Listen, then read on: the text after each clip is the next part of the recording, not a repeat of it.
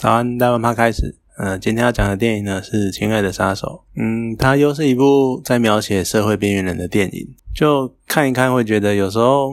我们电影呢，为了追求戏剧效果，然后都会挑一些比较有冲击性的题材。就像你不会想着去看一个很普通的上班族，然后每天上班打卡，然后下班回家，然后看电视、洗澡、睡觉的故事这样子。那就算呢，我们拍了一部描写上层社会富豪，然后他们那种纸醉金迷的生活，我们多半也会期待，就是故事会出现那种有钱人家的勾心斗角啊，或者是一个什么败家子，然后败怪散尽家财的落魄的故事啊，就是一定要有个爆点，一个转折。我们就是期待电影会有这样的东西，就是所谓的戏剧性。那这样的话，你去想，当我们在看一部在描写社会底层或边缘人的电影的时候，所以我们是期待看到什么？那是不是我们在观看这类电影的时候，其实我们不知不觉的，就是抱着一种猎奇的心态在看待这些故事嘛？又有时候想一想，会觉得好像会比较偏向在看看戏的心态。对啊，好，那电影一开始呢，就《亲爱的杀手》一开始就看他的叙述啊，然后看他的一些描写啊。就我多半多多少少都会觉得，身为男性有一种悲哀的感觉，因为他就是一个很变态的一个警卫，然后他呢是一个变态的偷拍狂，兼利用权威在强迫女人就范的一个恶男，然后他是一个房东这样，然后另外呢，郑仁硕就主男主角，他是一个因为残障。然后导致他没有性生活，而他到处寻找方法打炮，然后甚至于不惜勾搭上恶男的金虫虫脑男。好，当你人物设定你的观点从性这个方面出发的时候，就这种标签它就是这么的直接，这么了当。男人就是青虫冲脑，男人就是整天想打炮，男人就是会为了看女人的肉体，然后不惜偷拍，然后不惜用权威去压迫那些人。就身为男性的悲哀吗？不知道该怎么讲了。不过证人说他其实演的不错，就是那种残障受欺压的那种悲愤无奈，然后还有对女主角泡面说不出口的那种温柔，都表现的很好。可是他从同学麦纳斯到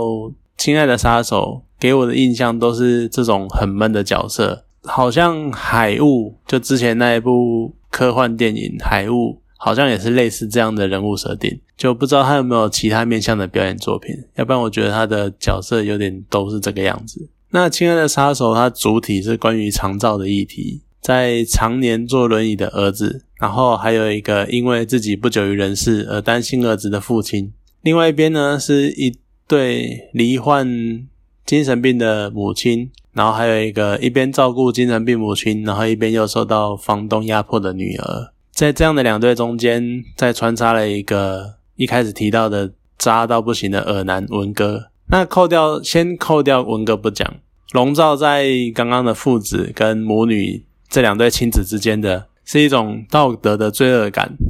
然后还有长期的精神跟肉体的折磨。因为长照嘛，你要一直照顾这个病人，然后甚至于。可以说是不知道什么时候会到尽头。那接下来的观点呢，多多少少有一点点黑暗了。就是我会觉得基于亲情，所以六爸呢，哦，对了，男主角的名字在戏里面名字叫六，也就是真人说，好，六爸呢持续照顾着六，但是照顾了很多年，他觉得很累，就觉得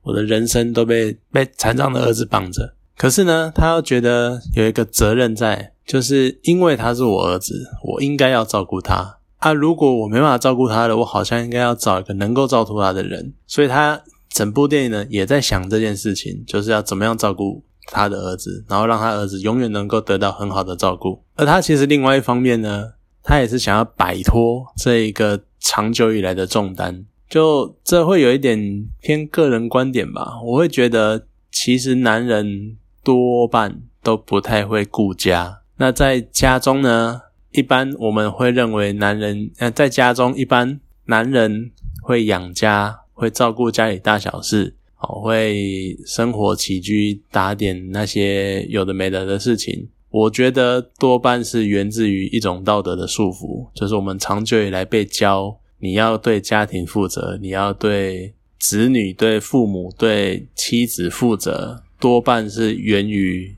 长久以来这样教导的结果。所以我觉得男人的天性其实是不会顾家的，这是一点个人的观感啊。那当然，我相信还是会有真的发自内心去照顾家人的人。可是，我觉得男生这种人不多。好，那另外一方面呢，泡面也就是女主角，她一直在照顾妈妈。那相对于呃父母对子女的长照的取舍，就子女对父母的付出呢？就更不能够描述的，好像那是一个义务，或者是那是一个机械化的。呃，这比较偏向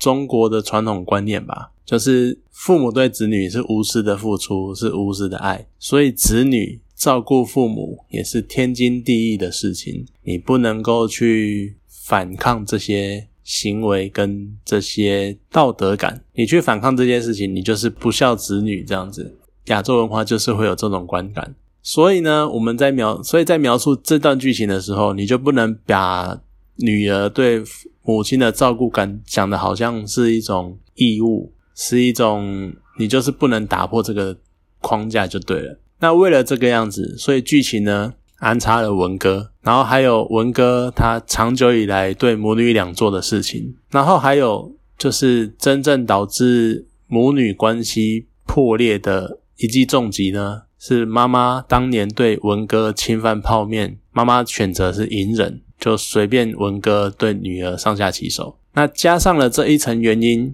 就会让整部电影最后泡面决定抛下妈妈的举动，就好像变成了一个我是一个忍无可忍之后的冲动的结果。然后他就淡化了抛弃妈妈的这一个举动得到的争议，算是借。因为借由外力，然后来让泡面抛下妈妈的这件事情变得稍微合理一点，而不是没有任何外力的泡面就只是不想照顾妈妈，因为这个会对华人世界的道德感冲击比较大。我是这样看这样这样的事情啊，所以啊，你看像电影里面有讲到，就亲爱的杀手他们在厕所的墙上有涂鸦有写字，里面呢女主角泡面她在墙上写了。一个委托，一个目标，一个报酬，这是泡面他觉得成成为杀手的三个要素，少了任何一个呢，都只能算是凶手。而这一个委托，一个目标，一个报酬呢，其实在电影里面表现的就有点像是一个心中想要，可是道德不允许的委托，然后呢，一个想杀